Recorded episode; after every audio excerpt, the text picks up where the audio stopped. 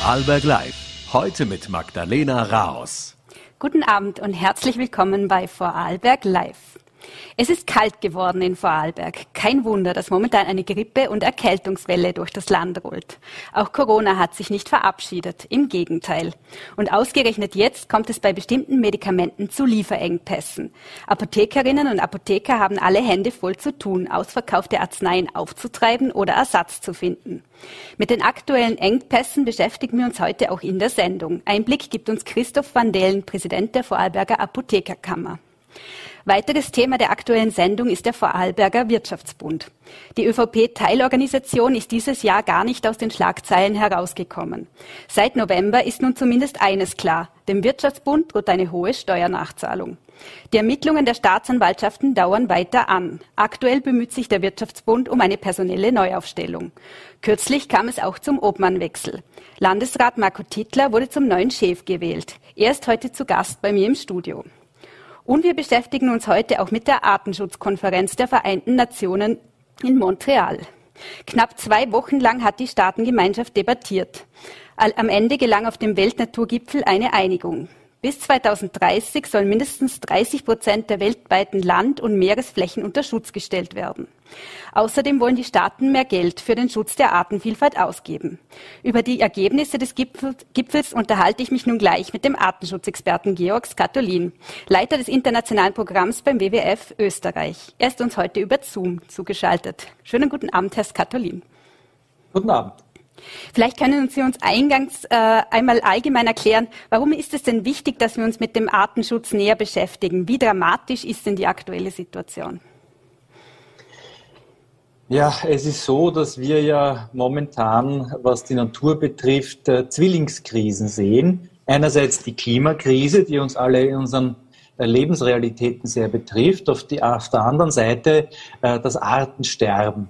Denn ähm, seit 1970 sind die Bestände von untersuchten Wirbeltierarten um bis zu 69 Prozent eingebrochen. Das heißt, in einer Generation, also auch in meiner Lebenszeit, haben wir fast die Hälfte der Bestände von wildlebenden Wirbeltierarten verloren. Das ist die Ausgangslage und darum beschäftigt sich jetzt auch endlich und mit gebührendem äh, Respekt und gebührendem Ernst auch die Staatengemeinschaft mit dieser Krise der biologischen Vielfalt. Wenn wir jetzt zu Montreal auch kommen, wie beurteilen Sie denn da diese Erklärung, die nun verabschiedet worden ist? Ist das ein Erfolg? Weil die chinesische Gipfelpräsidentschaft sprach beispielsweise von einem historischen Moment. Ist es das aus Ihrer Sicht? Es ist ein Erfolg, der seine Schwächen hat. Denn äh, äh wer internationale Verhandlungen kennt und äh, ein Kollege aus meinem Team, der war äh, in Montreal vor Ort und äh, der hat tatsächlich in der Nacht von, von Montag, von Sonntag auf Montag noch um halb vier in der Früh Kanada-Zeit geschrieben, wie die Verhandlungen stehen und da begannen erst die Plenarsitzungen. Also es war ein, ein wirklich großes Ringen und letztendlich wurden die Ziele, die auch aus unserer Sicht notwendig sind, nämlich die Erklärung 30 Prozent der Landfläche und 30 Prozent der Meeresfläche global unter Stutz zu stellen, erfüllt. Aber wie so oft liegt äh, der Teufel im Detail, weil ähm, man hat sich nicht zu verbindlichen Zielen, zu Sanktionen, falls Staaten diese Ziele nicht erreichen, durchringen können. Und was auch nicht geschehen ist, ist, ähm, dass äh, in diese Abschlusserklärung unser ökologischer Fußabdruck, also das, was wir mit unserem Lebensstil eigentlich anrichten, nicht eingegangen ist. Auf der anderen Seite war aber sehr positiv, dass jetzt die, die Rechte der indigenen Völker, die ja in den, in den vielfältigsten Gebieten unserer Erde leben, in den biodiversesten Gebieten unserer Erde leben, sehr wohl starken Eingang in diese Abschlusserklärung gefunden hat. Jetzt ein ähnliches Abkommen zur Abwendung der Klimakrise ist ja das Pariser Klimaabkommen und äh, das hat auch große Ziele, die aber nur sehr schleppend umgesetzt werden. Ähm, warum sollte man sich denn da jetzt von einem Artenschutzabkommen mehr erwarten? Äh, die äh, Konferenz in Montreal war sozusagen die, die Zwillingskonferenz zur, zur Klimakonferenz, die ja in, in Ägypten, in Sharm el-Sheikh vor einigen Wochen stattgefunden hat. Und äh, man muss diese beiden Krisen äh, als eine betrachten, weil intakte Natur ist unsere beste Verbündete im Kampf gegen, gegen die Klimakrise. Intakte Wälder, intakte Vegetation nehmen unser äh, CO2 auf, unser Kohlendioxid auf, das wir ausstoßen. Intakte Natur gibt uns das, was wir, was wir täglich zum Leben brauchen. Also das sind einfach Dinge, die man, die man gemeinsam betrachten muss. Und äh, so wie das Paris-Abkommen ist ja auch jetzt dieses, dieses Abkommen in Montreal rechtlich nicht bindend. Darum ist es ganz, ganz wichtig, dass man auf nationaler Ebene ebenfalls diese Schritte setzt, um gemeinsam solidarisch dieses Ziel zu erreichen. Ein großer Faktor beim Artensterben ist ja die, die Bodenversiegelung. Da hat der WWF auch schon in der Vergangenheit darauf hingewiesen, dass das in Österreich ja besonders hoch ist. Wird dem auch Rechnung getragen in dem neuen Abkommen oder genug Rechnung getragen? Wie gesagt, die, äh, die, die menschlichen Auswirkungen äh, im, äh, im Schlussabkommen sind jetzt so nicht, nicht erwähnt. Das heißt, der Fußabdruck, den wir verursachen, äh, da gab es jetzt kein, kein Ziel, das, dem wir zustimmen könnten. Wir hatten ja angeregt, hier eine Halbierung des menschlichen Fußabdrucks ins Abkommen aufzunehmen. Das ist nicht passiert. Aber Sie haben völlig recht. Äh, wir haben in Österreich eine der höchsten Bodenversiegelungsraten überhaupt bei etwas über 11 Hektar pro Tag. Wie eine neue Studie eben des Umweltbundesamts auch belegt. Und da muss massiv gegengesteuert werden. Also wir brauchen äh, einerseits regulative Maßnahmen, äh, um dieser Bodenversiegelung äh, Einhalt zu gebieten oder auf ein erträgliches Maß sie zurückzuschrauben. Und auf der anderen Seite ist intakte Natur ja nur fähig, diese Leistungen, die wir so sehr zum Leben brauchen, zu liefern, wenn die Natur, die Vielfalt genug Platz hat. Jetzt wird zumindest erwähnt, dass das als Ziel erwähnt, dass Pestizide und umweltschädliche Subventionen reduziert werden sollen. Ähm, ist das zumindest ein Erfolg? Äh, die ähm, Regelung zu, zur, zur, Einschränkung von Pestiziden ist, ist tatsächlich ein, äh, ein Erfolg natürlich, weil das auch ganz klar äh, messbare Größen sind, die hier angelegt werden können. Noch viel wichtiger erscheint mir aber dieses, äh, diese Zusage, umweltschädliche Subventionen, die ja aus, aus Steuergeldern bezahlt werden, äh, zurückzuschrauben. Und, äh, und das ist ganz wichtig, weil ja mit, mit, mit äh, unserer aller Geldleistung eigentlich Bereiche unterstützt werden, die eben nicht zukunftsfähig sind und eigentlich der Natur schaden mehr als ihr nützen. Wenn wir jetzt genau auf Österreich schauen, was müsste denn aus Sicht des WWF Österreich konkret mehr machen? Da gibt es ja zum Beispiel die Biodiversitätsstrategie des Klimaschutzministeriums. Wie stufen Sie diese ein? Ist diese sinnvoll? Geht sie weit genug? Äh, wie bei allen Strategien und allen Abkommen äh, kommt es immer auf die Implementierung, also auf die Durchführung und Durchsetzung an. Äh, was wir in Österreich wissen, ist, dass wir wenn wir uns die geschützten Arten auf unserem Staatsgebiet anschauen, so sind bei über 80 Prozent dieser Arten ähm, Probleme zu sehen, denn sie sind nicht in einem günstigen Erhaltungszustand. Ähm, wir haben äh, etwa äh, drei Prozent der Landesfläche in, in hochrangigen Schutzgebieten geschützt, also äh, Nationalparks und Wildnisgebiete. Wenn wir uns das Ziel 30 Prozent der Landfläche bis 2030 anschauen, dann gibt es hier auch noch äh, Verbesserungsbedarf. Ähm, 60 Prozent äh, unserer Fischarten sind, äh, sind entweder vom Aussterben bedroht oder gefährdet und das hängt natürlich mit dem hohen Verbauungsgrad unserer Flüsse zusammen. Also wir sehen, es gibt äh, viele gute Möglichkeiten, wo wir in Österreich hier ansetzen können, um diese Ziele, die jetzt in Montreal beschlossen wurden, äh, zu verwirklichen. Und es geht, ja, es geht ja schon weiter, weil gerade heute gab es ein Treffen der EU-Umweltminister, die sich über die Wiederherstellung von zerstörter Natur beraten. Also das wird auch hier ein wichtiger Schritt sein, die Wiederherstellung von äh, Natur, die wir schon mal zerstört hatten, auch in diese Rechnung mit einzubeziehen. Inwiefern hängt denn auch das Artensterben mit der Ernährungssicherheit zusammen? Stichwort Insektensterben, wie wirkt sich das aus? 75 Prozent aller landwirtschaftlich genutzten Pflanzen äh, werden tierisch bestäubt. Ähm, und das sind ähm, nicht nur die bekannten Bienen, vor allem aber auch die Schwebfliegen. Ähm, es gibt 750 äh, Wildbienenarten in Österreich. Also das sind, äh, das sind Dimensionen an Arten, die sich, die kaum jemand weiß. Käfer, Schmetterlinge, Tag wie Nachtfalter sind an solchen Bestäubungsleistungen beteiligt. Und ich erinnere mich noch, als ich, als ich Kind war und, und, und äh, äh, sozusagen unterwegs war äh, in den Süden, da war es immer ganz erstaunlich, wie, wie viele Insekten man dann tatsächlich äh, auch auf, der, auf den Windschutzscheiben der Autos gesehen hat. Und mittlerweile ist das, ist das völlig anders. Wenn man über Wiesen geht, ähm, höre ich auch ältere Leute sagen, hey, wo sind, wo sind die Schmetterlinge geblieben? Also dieses, dieses Insektensterben, dieser Verlust von, von Arten, die wir eigentlich äh, gewöhnt waren und die in einer, in einer Generation verschwunden sind, das sollte, sollte uns schon sehr zu denken geben, vor allem wenn man die Bestäubungsleistungen ähm, mitdenkt. Sie haben das auch vorher schon, glaube ich, kurz erwähnt. Da hat das Umweltbundesamt festgestellt, dass der Artenrückgang bei Farn- und Blütenpflanzen zum Beispiel unvermindert fortschreitet. Bei den Tierarten gilt, dass in Österreich über die Hälfte der aller Amphibien und Reptilien stark gefährdet sind, knapp die Hälfte der Fische und ein Drittel aller Vögel und Säugetiere. Wo sehen Sie die größten Versäumnisse, die da in der Vergangenheit passiert sind? Ich meine, Sie haben jetzt auch schon das, das Thema Bodenversiegelung erwähnt, aber was, was sind da noch Versäumnisse? Wo, wo, wo hat es da noch Probleme gegeben?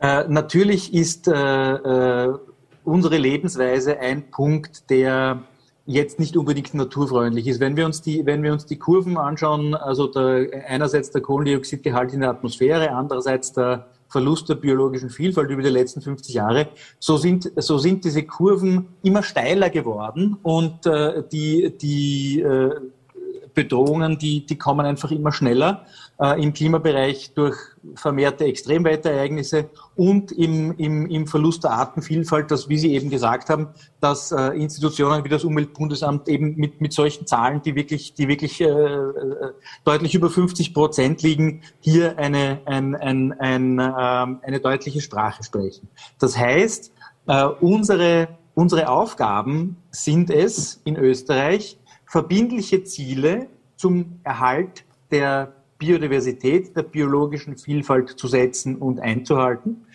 Äh, unsere Aufgabe ist es, äh, den Bestand der biologischen Vielfalt, also das Wissen über wie geht es bestimmten Arten wirklich, aktuell äh, zu halten und auch hier äh, weitere Forschungen in Gang zu setzen, damit man, damit man auch genau weiß, wie es einzelnen Arten geht. Äh, der dritte Punkt ist, dass wir dass wir verantwortungsvoll produzieren, verantwortungsvoll konsumieren und verantwortungsvoll investieren müssen. Das heißt, alle Wirtschaftsbereiche äh, hier mit einer, mit einer ganzheitlichen Brille zu betrachten, um sie klimafit und, äh, und naturpositiv und naturfit zu machen. Und das sind die Schritte, die wir setzen müssen, um, um auch in Zukunft in, einem, in einer Natur zu leben, so wie wir es gewöhnt sind und wie wir es gerne haben. Jetzt will ich abschließend noch zu einem strittigen Thema kommen, das auch immer wieder im Zusammenhang mit Artenschutz Thema ist, unter anderem auch in Vorarlberg. Das ist nämlich der Wolf. Ähm, da wird ja immer wieder, äh, also der Umgang mit ihm ist seit über 30 Jahren in der sogenannten Fauna-Flora-Habitat-Richtlinie, äh, die den Artenschutz gewährleisten soll, geregelt. Darin gilt der Wolf als streng zu schützende Tierart, Tierart von gemeinschaftlichem Interesse und er darf nur in ganz wenigen Ausnahmen abgeschossen werden. Jetzt hat im EU-Parlament zuletzt eine Mehrheit diese, eine Abschwächung dieses Schutzstatus gefordert. Was sagen Sie dazu als Experte? Wäre da eine Aufweichung vertretbar? Also grundsätzlich äh, ist das, worüber wir hier reden, geltendes Recht. Äh, es gab weder eine Aufweichung noch eine, eine Gesetzesänderung. Daher ist es für mich klar, dass, äh, dass geschützte Tierarten diesen Schutzstatus behalten. Ähm, ich glaube, man muss das einfach ganzheitlicher sehen, weil, weil man fragt sich ja, okay, mh, hm, was, was, was geht mich das an? Ist eine intakte Natur überhaupt vertretbar? Was, was bringt mir das? Und ich sehe das gern als eine, als eine Familie und einen großen Freundeskreis, die alle ihre Rolle haben. Und ähm, ja, und wenn, wenn, wenn man ein, ein Mitglied dieser Familie oder dieses Freundeskreises rausnimmt, rausnimmt, dann können diese Rollen in der Natur nicht mehr erfüllt werden. Und ich würde jetzt mich nicht auf einzelne Arten kaprizieren, sondern ich finde das gut, wenn man das in einer Gesamtschau betrachtet und sich an die Gesetze hält. Herr Skatolin, danke für die Einschätzungen und liebe Grüße aus Vorarlberg. Liebe Grüße aus Wien. Und wir wechseln nun das Thema und kommen zur Vorarlberger Wirtschaftsbund-Affäre. Sie hat bekanntlich mehrere Facetten. Ausgangspunkt war eine Steuerprüfung im Februar. Mittlerweile geht es um eine Reihe an Vorwürfen. Mögliche Korruption in Zusammenhang mit Inseraten in der mittlerweile eingestellten Wirtschaftsbund-Zeitung, Verdacht auf verdeckte Parteienfinanzierung und die nicht ordentliche Abführung von Steuern. Es läuft deshalb auch ein Finanzstrafverfahren bei der Staatsanwaltschaft Feldkirch. Die Wirtschafts- und Korruptionsstaatsanwaltschaft ermittelt zudem gegen mehrere Personen. Soweit so die aktuelle Situation. Mit einem neuen Obmann und einem neuen Geschäftsführer will der Wirtschaftsbund nun aber in die Zukunft blicken. Wirtschaftslandesrat Marco Tittler übernahm vom früheren Landesstatthalter Karl-Heinz Rüdisser die Aufgabe des Obmanns. Er wurde bei der Landesgruppenhauptversammlung in Dornbirn eben zum neuen Obmann gewählt. Nun kann ich den ÖVP-Politiker bei mir im Studio begrüßen. Schönen guten Abend, Herr Landesrat. Hallo und danke für die Einladung. Jetzt haben Sie kurz nach Ihrer Wahl im VN-Interview angekündigt, Ihre erste Aufgabe sei es, einen neuen Geschäftsführer, also einen Direktor, wie es heißt, ähm, zu finden. Das hat mit dem Landtagsabgeordneten Christoph Thoma nun geklappt. Wie geht es denn jetzt als nächstes weiter? Na, zunächst einmal bin ich froh, dass das so schnell geklappt hat, weil wie Sie natürlich äh, richtigerweise eingeleitet haben in diesen äh, Beitrag bzw. in dieses Interview, gibt es sicherlich einfachere Zeiten, ähm, eine Organisation wie den Wirtschaftsbund zu übernehmen. Äh, ich selbst bin erst seit drei Jahren in der Politik äh, tätig, bin jetzt seit drei Jahren Landesrat und Sie wissen, die letzten drei Jahre äh, waren durchaus eine ähm, abwechslungsreiche politische Erfahrung auch. Äh, jetzt hat man zum ersten Mal wieder Luft und dann übernimmt man so ein Amt. Deswegen war es mir ganz wichtig, gleich auch für die Strukturen zu sorgen und gleich auch zu schauen, dass das Büro in Feldkirch durch einen Geschäftsführer besetzt wird. Jetzt gilt es als nächsten Schritt, gemeinsam mit ihm äh, die Struktur weiter aufzubauen, für die notwendige Transparenz auch zu sorgen und dann gute Arbeit für die Vorarlberger Unternehmerinnen und Unternehmer zu machen. Bleibt es dabei, dass es im Vorstand keine Änderungen geben wird? Jetzt ist es einmal so, dass, äh, wie Sie richtigerweise auch erwähnt haben, eine ganze Reihe an Verfahren noch äh, abzuwickeln sind. Äh, ich bin enorm dankbar, dass Landesstatthalter Karl-Heinz Rüdesser diese Aufgabe übernommen hat. Er hat das äh, heuer im April gemacht. Wir sind zum damaligen Zeitpunkt davon ausgegangen, er wird sich einem Steuerverfahren stellen müssen. Es sind dann aber eine ganze Reihe an anderen Themen auch äh, zutage befördert worden und äh, ich bin ihm dankbar, dass er das so lange durchgehalten hat und auch gemacht hat, bis dann jetzt einmal die Steuerbescheide hier sind. Äh, es war mit ihm vereinbart, dass es dann einen Wechsel gibt. Jetzt muss man die Gemengelage sich ansehen. Es wurde ja mit dem Abgang von Hans-Peter Metzler nicht nur die Stelle im Wirtschaftsbund vakant, sondern auch die Stelle des Wirtschaftskammerpräsidenten. Da hat dankenswerterweise Wilfried Hopfner diese Aufgabe übernommen. Er hat aber ausgeschlossen bei seinem Amtsantritt in Feldkirch, dass er sich auch um die politische Agenten, sprich um den Wirtschaftsbund, kümmern wird, äh, weshalb die Konstellation jetzt dazu führt, dass ich in Form des Wirtschaftslandesrats diese Aufgabe übernehmen werde. Und ich werde jetzt Karl-Heinz Rüdiser als Obmann ersetzen. Das ist der erste Schritt. Der zweite Schritt ist zu schauen, dass diese Verfahren äh, gut abgehandelt werden können. Und in dieser Situation halte ich es für notwendig und finde es auch gut, dass die anderen Vorstandsmitglieder hier mit an Bord bleiben äh, und das jetzt abgewickelt werden kann. Jetzt wird auch gegen Sie selbst ermittelt. Da ermittelt die Wirtschafts- und Korruptionsstaatsanwaltschaft. Ähm, Ihnen und Ihrem Vorgänger äh, Karl-Heinz Rüdisser wird Vorteilsannahme vorgeworfen. Ähm, sind Sie da nicht auch zu belastet für einen Neuanfang, jetzt auch als Person? Das ist natürlich eine berechtigte Frage und Sie können sich vorstellen, dass man sich das nicht einfach macht und dass man sich äh, auch selbst hinterfragt in dieser Sache. Äh, aber wie Sie richtigerweise erwähnt haben, ist der Vorwurf hier der Bestechlichkeit, äh, der Vorteilsannahme. Das habe ich und werde ich auch immer zurückweisen und zwar in aller Entschiedenheit.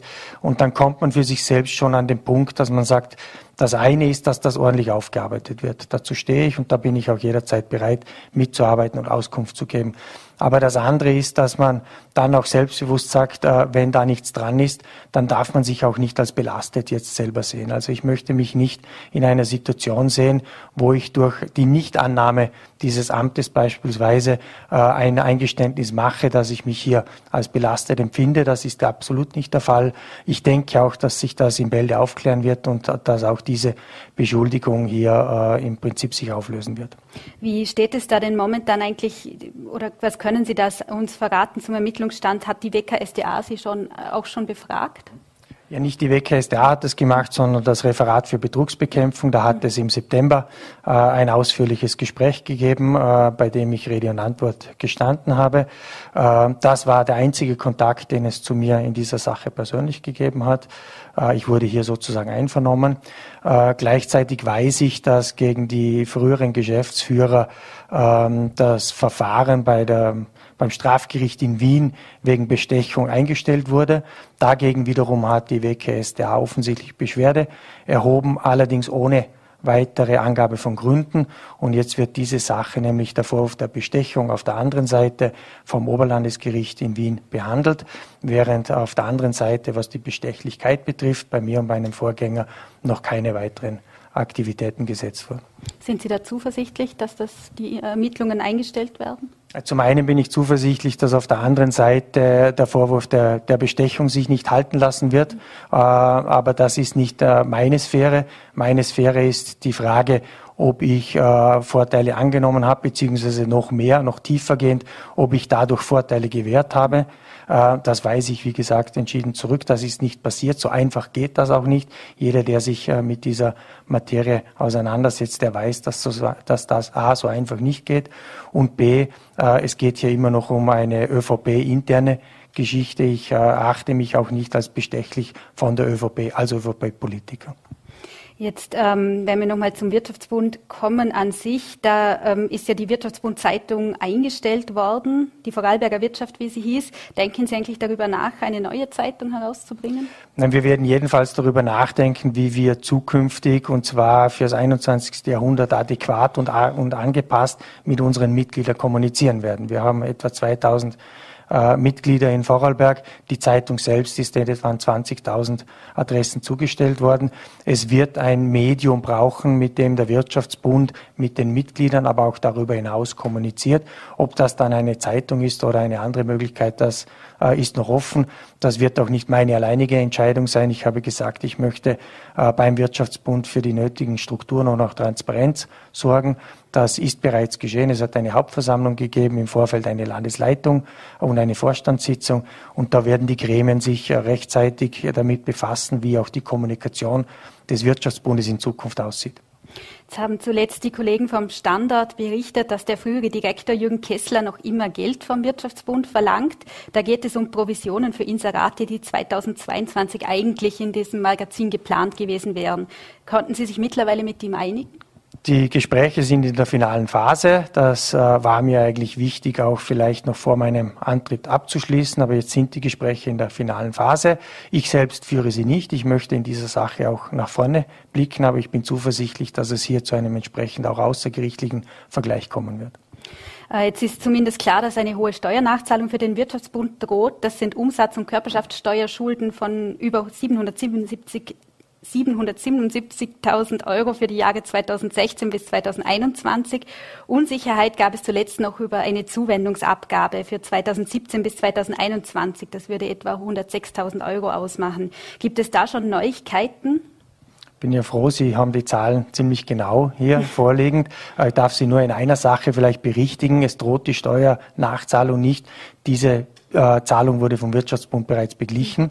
Das heißt, der Wirtschaftsbund ist äh, dieser Aufforderung nachgekommen und hat das beglichen. Das heißt noch nicht, dass der Wirtschaftsbund das in dieser Höhe auch akzeptieren wird. Wir haben hier die Möglichkeit, eine Beschwerde auch einzureichen. Wir haben hier eine äh, Frist, die mit äh, Ende Jänner abläuft und wir beraten zur Stunde auch äh, anwaltlich, wie wir damit umgehen werden. Äh, zumindest die Zuwendungsabgabe, die von Ihnen erwähnt wurde, ist äußerst strittig. Äh, und auch bei der Körperschaftssteuer, was die Jahre 2016 und 17 betrifft, gibt es Klärungsbedarf und hier werden die Anwälte uns entsprechend beraten und wir werden dann entscheiden, ob wir hier ein Rechtsmittel einlegen werden.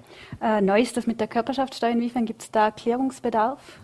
Ja, es gibt äh, unterschiedliche Betrachtungsweisen offensichtlich, äh, was die Jahre 16, 17 und dann 18, 19 bis 21 betrifft. Das hängt zum einen damit zusammen, wie hoch das Inseratenvolumen war. Das hängt zum anderen damit zusammen, dass es 2018 einen entsprechenden Erlass gegeben hat. Und hier wollen wir uns entsprechend anwaltlich A, beraten lassen und dann auch die richtigen Schritte setzen. Weil was wir nicht wollen, das muss ich dezidiert dazu sagen, würden wir eine Zahlung akzeptieren, dass es dann implizit heißt, wir, wir machen ein Schuldeingeständnis, wenn es beispielsweise um die Frage der Abgabenhinterziehung geht. Äh, auch das hat der Wirtschaftsbund nicht gemacht. Und ein Zahlen einer, einer Steuerschuld darf dann nicht gleichzeitig dazu führen, dass man implizit äh, das anerkennen würde.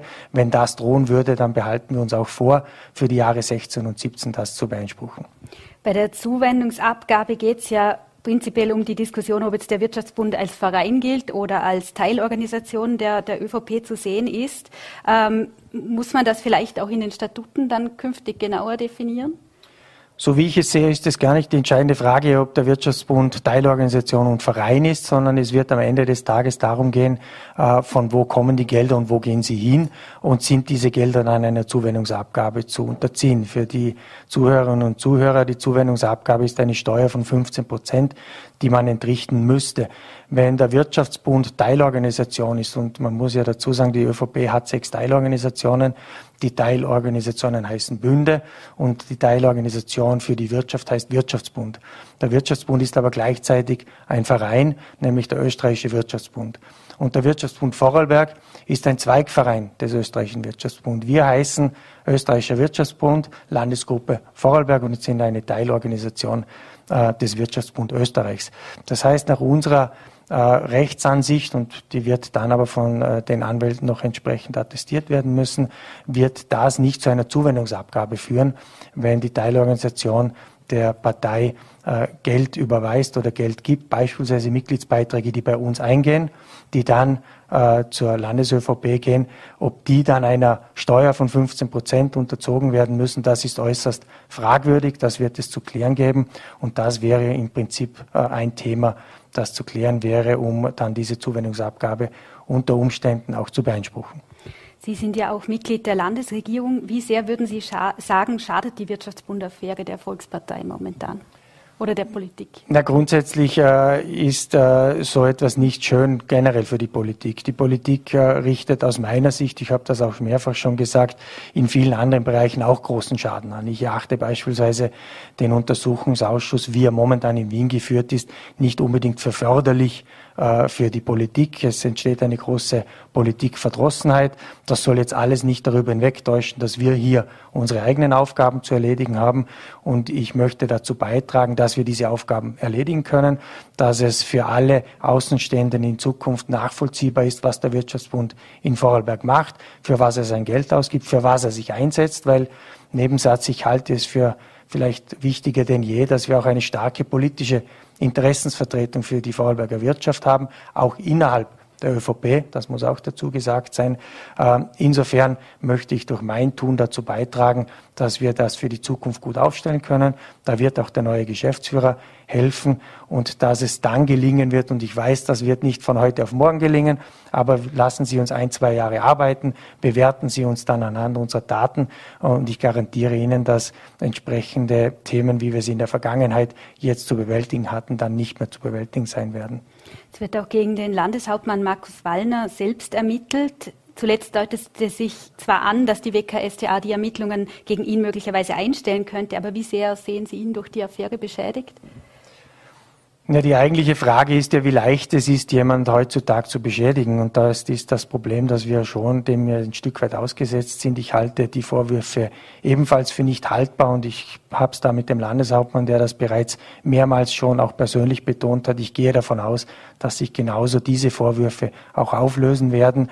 Äh, letztendlich kann ich nur hoffen, dass auch bei der Bevölkerung draußen das dann auch so ankommt und akzeptiert wird, wenn sich diese Vorwürfe in Luft auflösen, von wo ich, von was ich ausgehe, dass dann noch an ihm persönlich daran nichts haften bleibt. Ähm, es ist ja jetzt durchaus möglich, Sie haben vorher schon den Wiener Urschuss kritisch erwähnt, aber es ist durchaus möglich, dass die Wirtschaftswundaffäre auch einmal in einem Urschuss auf Landesebene untersucht werden könnte. Wäre das aus Ihrer Sicht dann sinnvoll? Schauen Sie, das habe nicht ich zu entscheiden. Äh, momentan diskutieren alle Parteien im Land gerade darüber, wie die Regeln für so einen Untersuchungsausschuss ausschauen können. Äh, sollte es in Vorarlberg zu einem Untersuchungsausschuss kommen, egal zu welchem äh, Thema, wird sich die Landesregierung dafür verantworten. Davon gehe ich ganz klar aus. Was ich mir wünschen würde, ist, wenn wir in Vorarlberg Untersuchungsausschüsse machen, dass sie nicht einem Tribunal gleichen, wie wir das in Wien momentan erleben müssen, sondern dass sie sachlich fundiert und sachlich ausgerichtet sind. Äh, und dann äh, muss man sich den Fragen auch stellen. Äh, da habe ich keine Angst davor. Dann wird man sich diesen Fragen auch stellen. Es sollte kein Schaulaufen sein. Es sollte nicht der ein oder andere Politiker hier wie ein Stier am Nasenring durch die Arena gezogen werden. Ich glaube, dass alles das nicht der Sache dient.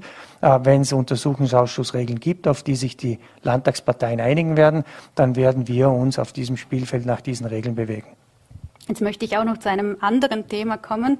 Ähm, Im Landtag ist es zuletzt erneut zu einer Diskussion über die Unterflurtrasse entlang des Bodenseeufers gekommen. Ähm, da hat ein Antrag der NEOS ein klares Bekenntnis dazu vorgesehen. Es hat sich dann aber ein Gegenvorschlag aus dem Volkswirtschaftlichen Ausschuss mit einem ergebnisoffenen Zugang durchgesetzt. Ähm, auch Sie haben auf einen breit aufgestellten Entscheidungsprozess ähm, gepocht. Was haben Sie denn gegen eine Unterflurlösung? Ich habe gar nichts gegen eine Unterflurlösung. Äh, ich äh, möchte nur das Ergebnis nicht vorwegnehmen. Ich kann das auch nicht vorwegnehmen. Äh, ich denke mir, man muss, und das war mein Zugang, äh, hier möglichst alle Stakeholder mit einbeziehen. Man muss die Experten an den Tisch holen. Ich habe das bis jetzt so erlebt, dass es insbesondere bilaterale Gespräche gegeben hat, dass jede Partei sozusagen Partei für ihre Bestvariante geworben hat und man dann diese Varianten gegeneinander abgewogen hat. Ich stelle mir einen breiteren Prozess vor. Ich stelle mir vor, dass die Stakeholder, das heißt die Bürgermeister, die ÖBB, die Unternehmen, die auch so etwas umsetzen können, aber auch die Bürger entsprechend einbezogen werden in einen Prozess, der sich dann damit auseinandersetzt, wie gestalten wir den Lebensraum im unteren Rheintal und hier insbesondere eine Eisenbahninfrastruktur zwischen dem Güterbahnhof Wolfurt und der Staatsgrenze. Und ich sage ganz bewusst dem Güterbahnhof Wolfurt, weil ich selbst einmal in so einer Runde die Frage gestellt habe, warum nicht vom Güterbahnhof weg? Und dann wurde mir zur Auskunft gegeben, dass hier die Weichen zu weit nördlich liegen, als dass eine Trassenveränderung noch möglich wäre. Ich frage mich aber, ob beispielsweise der Güterbahnhof, der ohnehin schon wieder an seine Kapazitätsgrenzen kommt, in 30, 40, 50 Jahren noch genauso situiert sein muss oder ob es sich vielleicht nicht rentiert, ihn etwas nördlich auszurichten, um damit mehr Spielraum zu bekommen, äh, die Trasse zu bewegen, wenn es dann Richtung Norden oder Richtung Deutschland geht. Und diese Fragen sollten geklärt werden, bevor man sich festlegt, äh, auf welchem Niveau diese Trasse verläuft. Das heißt, ich wehre mich nicht gegen eine Variante, aber ich bin dafür eingetreten, dass wir das miteinander ergebnisoffen machen. Und ich weiß aus eigener Erfahrung aus dem Mobil im Rheintal-Prozess, dass das langwierige Prozesse sind. Wir haben im Mobil im Rheintal einen guten Prozess aufgesetzt, wo am Schluss zwei Varianten noch vertieft über zwei Jahre untersucht worden sind. Da sind wir in dieser Frage noch ein Stück weit entfernt. Jetzt haben Sie es schon angesprochen, den Güterbahnhof, äh, dass der in der Variantenplanung stärker berücksichtigt werden soll. Ist das auch eine Stoßrichtung hin zu einem Güterbahntunnel durch den Pfänder? Ja, das ist eben die Frage. Bis jetzt wurde gesagt, das geht, das geht sich nicht aus, das lässt sich nicht machen, da muss eine zu große Kurve von der Schweiz kommend geführt werden. Äh, ich bin kein Bahnexperte, ich äh, bin auch nicht für den Bahnausbau zuständig. Hier gibt es geteilte Zuständigkeiten. Ich bin hier mit Landesrat Zadra deswegen äh, in einem Boot, wenn man so will, weil ich für die Raumplanung äh, zuständig bin, aber natürlich auch für die Wirtschaft schauen möchte, dass wir einen möglichst guten Güterverkehr haben, der es schafft, in der Zukunft möglichst viel äh, Waren auch auf der Schiene zu transportieren. Und ob es dann ein Pfändertunnel gibt oder eine Unterflurvariante, die auf der Bestandstrasse oder unter der jetzigen Bestandstrasse läuft, das sollte man aus meiner Sicht peu à peu ausschließen, die Varianten sich anschauen, sie gegenüberstellen und dann bewerten lassen. Und dann kommt man durch so ein Schema am Schluss wahrscheinlich zu zwei, drei Bestvarianten, die vertieft untersucht werden. Da sind dann wahrscheinlich genauere und detailliertere Untersuchungen zu machen, was die Geologie betrifft, was das Grundwasser betrifft. Aber da sind wir heute noch so weit entfernt, dass äh, ich mich mit dieser Frage noch nicht beschäftigen möchte, sondern jetzt dafür eintrete, dass man das in einem breiten Prozess ergebnisoffen äh, anschaut. Und das war mein Zugang. Der hat sich nicht für oder gegen eine Variante ausgesprochen. Ein aktuelles Thema sind momentan auch die Finanzausgleichsverhandlungen. Ähm, da geht es ja um die jährliche Verteilung von gut 90 Milliarden Euro an Steuermitteln zwischen Bund, Ländern und Gemeinden. Für die Bundesländer sitzt auch Markus Wallner als Verhandler mit am Tisch. Sind Sie zuversichtlich, dass Länder und Gemeinden künftig mehr Geld bekommen? Na, ich bin zuversichtlich, dass wenn Markus Wallen als Landeshauptmann mit am Tisch sitzt, dass wir hier eine, einen tragfähigen Kompromiss erarbeiten können. Ich erachte ihn als einen der führenden Experten im Rahmen der Landeshauptleute genau für diese Themen. Ähm, es ist aber in der Tradition, dass gerade der Vorarlberger Landeshauptmann hier sehr gerne zu Rate gezogen wurde. Auch sein Vorgänger Herbert Sausgruber war, glaube ich, ständiger Vertreter und Gast bei den Finanzausgleichsgesprächen, so wie Landeshauptmann Markus Wallner jetzt auch. Und das Ziel darf nicht sein, dass der ein oder andere mehr erhält gegenüber dem anderen, sondern das Ziel muss sein, hier einen, eine Lösung zu finden, die sowohl für den Bund als auch die Länder und die Gemeinden äh, tragfähig ist. Und hier erachte ich ihn äh, persönlich für genau den richtigen. Die Länder haben geschlossen auch eine Gaspreisbremse wie in Deutschland gefordert, da ansonsten Wettbewerbsnachteile drohen würden. Nun wurde gestern eine solche auf EU-Ebene beschlossen. Äh, reicht dieses Modell aus Ihrer Sicht aus oder braucht es da noch Nachschärfungen? Wenn Sie mir sagen können, wie sie wirkt, dann kann ich Ihnen sagen, äh, ob das ausreicht. Ich kann es nämlich nicht. Ich kann es nicht. Also ich bin ein Stück weit schon enttäuscht, dass wir, ich habe das an dieser Stelle auch schon mehrfach gesagt, natürlich die Sanktionen mitgetragen haben, aber die Lösungen, die wir jetzt brauchen, um die negativen Effekte abzufedern, durchaus auf sich warten lassen. Ich weiß noch nicht, ich habe gestern davon erfahren, wie genau diese Gaspreisbremse wirken wird. Äh, es ist mir an dieser Stelle aber auch gar nicht so wichtig. Ich erwarte mir, und das auch in meiner Funktion als Wirtschaftsbundobmann, ich erwarte mir eine klare Unterstützung für die Vorarlberger Wirtschaft, die im Wettbewerb steht, insbesondere mit der deutschen Wirtschaft. Und wir dürfen hier nicht ins Hintertreffen geraten. Wir dürfen keinen Wettbewerbsnachteil gegenüber der deutschen Wirtschaft haben und grundsätzlich auch nicht gegenüber amerikanischen oder asiatischen Firmen, weil unsere Zulieferbetriebe befinden sich hier im Wettbewerb mit USA, und, und China. Und hier erwarte ich von der Europäischen Union eine Lösung, die funktioniert. Ob das dann Gaspreisbremse, Fixkost, äh, Energiekostenzuschuss 2 oder wie auch immer heißt, das sei dahingestellt. Unterm Strich darf es keine entsprechenden Wettbewerbsnachteile geben.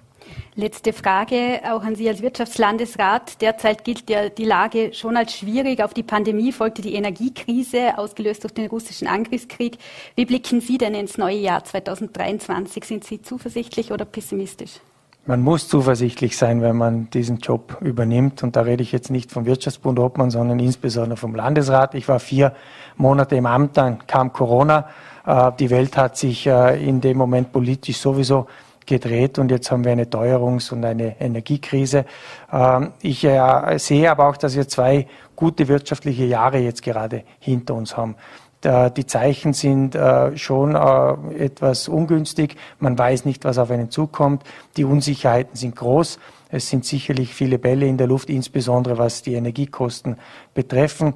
Aber ich bin auch überzeugt davon, dass die Vorarlberger Wirtschaft gut aufgestellt ist und diesen, diese Herausforderung auch meistern wird können. Wir werden probieren, seitens der Politik die Rahmenbedingungen dafür bestmöglich zu gestalten, auch im Rahmen des europäischen Wettbewerbsrechts. Auch da sind uns natürlich die Grenzen irgendwo vorgegeben, aber es soll auch die Unterstützung der Politik natürlich dafür geben. Und alles in allem hoffe ich, dass wir dann schon optimistisch auch ins Jahr 23 gehen können, wenngleich ich denke, dass insbesondere das erste Halbjahr das schwierigere von beiden Halbjahren wird, wenn man sich trauen darf, so weit in die Zukunft zu blicken.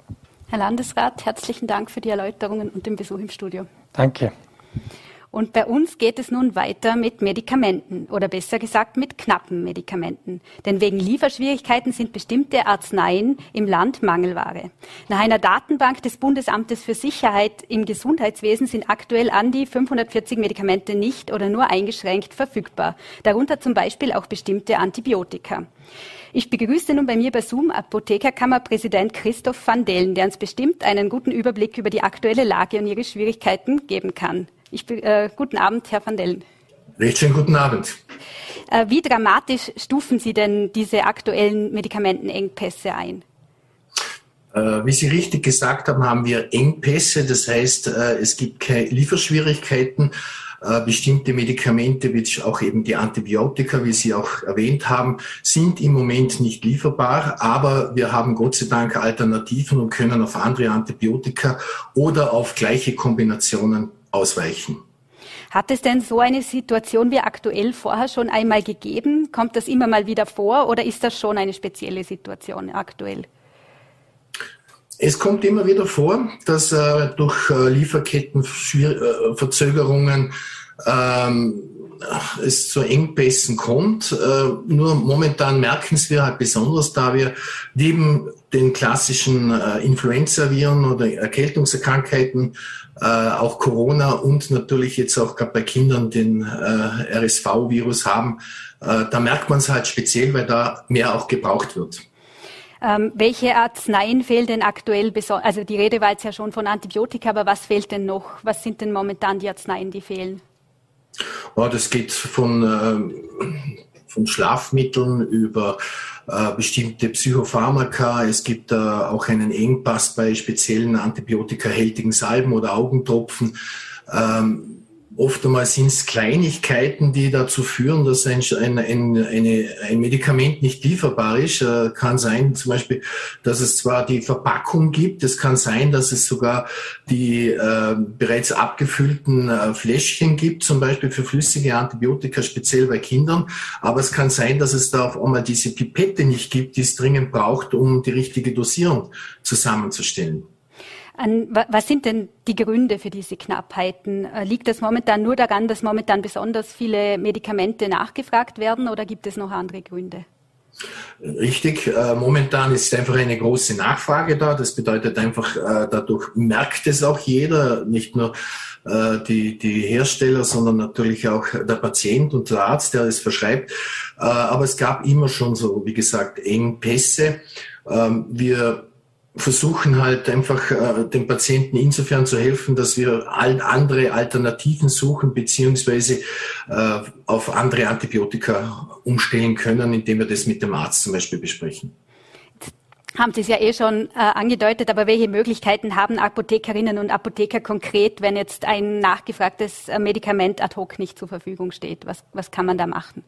Also im Moment haben wir einen Zeitaufwand von circa ein bis zwei Stunden pro Tag, um Alternativen irgendwo zu finden, sei es im Ausland, sei es äh, bei uns, dass eben gefragt wird, ob noch irgendein Kollege irgendein Antibiotikum, das wir dringend brauchen, lagernd hat. Äh, viele Möglichkeiten gibt es eigentlich nicht. Das betrifft ja auch jetzt nicht nur Österreich, sondern das ist auch ein europäisches Phänomen. Ähm, ist die Patientenversorgung denn in Österreich schon in Gefahr oder ist man da noch weit davon entfernt? Also Gefahr ist sie nicht. Äh, wie gesagt, es wird äh, eng, das ist keine Frage. Wir rechnen also bis Mitte Ende Jänner, dass wir da eben den Höhepunkt auch erreicht haben und dann werden wir schauen, wie das weitergeht, ob man dann noch genug Antibiotika vorrätig haben oder ob wir dann eben auf andere Antibiotika zurückgreifen müssen. Welche Rolle spielt denn die Auslagerung der Produktion, zum Beispiel in Länder wie China oder nach Indien? Hat das auch einen, also äh, trägt das auch zum, zu Knappheit bei? Natürlich, genau das ist der Grund eigentlich. Ne? 90 Prozent von bestimmten äh, Wirkstoffen werden also in China und in Japan, äh, China und in äh, Indien produziert und dadurch, äh, wenn es da irgendwelche Verunreinigungen in den Firmen gibt, Chargen zurückgerufen werden müssen, äh, es zu irgendwelchen äh, Unfällen bei Transporten oder sowas auf dem Transportweg kommt, dann äh, spüren wir das sofort. Hat da auch die, die Rolle äh, oder die, die chinesische Anti-Corona-Strategie auch eine Rolle gespielt? Ich, man kann davon ausgehen, dass äh, es in China die Produktion sehr gut gelaufen ist, aber natürlich haben die sehr viel selber gebraucht nicht? und dann wird halt auch weniger exportiert. Ist es dann überhaupt realistisch, dass man Produktion wieder nach Europa holen könnte? Ja, natürlich. Ähm, es muss halt auch äh, bereit, es muss halt auch jeder bereit sein, dass man auch mehr bezahlt im Endeffekt, weil natürlich die Produktionskosten bei uns höher sind. Auf der anderen Seite haben wir natürlich auch höhere Umweltstandards. Also das wäre jetzt gerade im Zuge der Diskussion über den Klimawandel auch sehr wichtig, dass man einfach sagt, okay, äh, kostet mehr, aber wird natürlich unter bestimmten Standards auch hergestellt und die Lohnkosten sind natürlich bei uns auch sehr viel höher. Aber es ist durchaus möglich, dass wir wieder also gewisse Produktionsstätten in Europa eröffnen. Äh, ich sage jetzt nur zum Beispiel, ein Antibiotikumhersteller ist zum Beispiel äh, die Biochemie in Kundl, also in Tirol. Also die produziert allerdings weltweit. Und nur weil wir jetzt in Österreich momentan eine Knappheit haben, kriegen wir da nicht mehr ab. Das haben Sie, glaube ich, auch schon kurz angedeutet, aber vielleicht können Sie das auch noch äh, kurz erklären. Ist diese oder diese Knappheiten, sind die nur in Österreich ein Problem oder wie schaut es da in, auch in der Nachbarschaft aus? Äh, genau gleich. Ich muss sagen, in Deutschland sogar noch ein bisschen schlimmer, weil bei denen gehen jetzt langsam die äh, Fiebersäfte für Kinder aus. Also da haben wir, die haben jetzt ein Mordsproblem. Also die sind schon händeringend am Suchen in Österreich. Äh, und wir müssen halt da schauen, dass wir irgendwie zusammen äh, eine Lösung finden. Ne? Der Pharmagroßhandel hat schon seit Beginn der Pandemie ein Notfalllager für Medikamente in Österreich gefordert. Wäre, wäre das eine gute Lösung aus Ihrer Sicht? Also ich, ich glaube, da braucht es mehr. Da braucht es eine europaweite Lösung. Da braucht es also ein europaweites äh, Lager, äh, damit dort eben Stoffe gelagert werden. Und wie gesagt, es braucht auch eine, Europa, eine Produktion von Wirkstoffen in Europa. Ähm, die Ärztekammer hat zuletzt eine Einstellung von sogenannten Parallelexporten gefordert. Dabei werden Medikamente, die in internationalen Kontingenten für die heimische Bevölkerung vorgesehen sind, in Österreich eben eingekauft und dann in anderen Ländern mit Profit weiterverkauft. Wie groß ist dieses Problem aus Ihrer Sicht in Österreich? Bei diesen Produkten, über die wir jetzt reden, ob das jetzt Fiebersäfte, Zäpfchen oder Antibiotika sind, da ist die, die Gewinnspanne so gering, dass die gar nicht interessant sind für einen Parallelexport. Außerdem gibt es noch äh, eine zentrale äh, Stelle in Wien, wo diese Arzneimittelengpässe gemeldet werden müssen und sobald ein Medikament oder ein, bestimmter, ein bestimmtes Präparat dort auf äh, die Liste kommt, darf es nicht mehr parallel exportiert werden. Also das ist eigentlich ein Schuss, den die Ärztekammer gemacht hat. Ja. Aber wie gesagt, das ist alles schon vorgesorgt, dass das nicht passieren kann bei den Präparaten, die bei uns dringend notwendig sind. Die Kammer hat auch mehr Tempo gefordert bei der Vernetzung des Medikamentenregisters mit Vertriebsbeschränkungen mit der Arztsoftware. Konkret heißt das, dann würden Ärzte gleich sehen, welche Medikamente nur eingeschränkt verfügbar sind. Ähm, würde das auch die Apotheken entlasten? Natürlich, wenn ein Arzt etwas aufschreibt und es gibt es nicht mehr, müssen wir natürlich Rücksprache halten mit diesem Arzt und ihm sagen, wir hätten als Alternative das und das anzubieten. Aber da sehe ich halt das Problem, äh, dass es äh, sehr viele Softwarehersteller gibt, die die ärztlichen Ordinationen betreuen und äh, das eigentlich oft einmal schwierig wird, dass die aktuell diese Daten bekommen. Es gibt eine Liste, da kann man nachschauen, aber auch die ist nicht so top aktuell. Äh, wenn Sie gerade gesagt haben 452, ich habe gerade nachgeschaut, bei mir sind jetzt schon 458. Also das kann sich innerhalb von kürzester Zeit relativ schnell ändern und ich denke, dass äh, das ein bisschen schwieriger sein wird im Endeffekt arbeiten wir eh zusammen mit den Ärzten und wir schauen, dass wir das Beste für den Patienten rausholen können. Jetzt wäre jetzt zumindest eine Möglichkeit, dass viele Menschen wohl in Zeiten von Engpässen Medikamente auch privat weitergeben. Ähm, sind solche Medikamentenflohmärkte eine Gefahr oder wie sehen Sie das?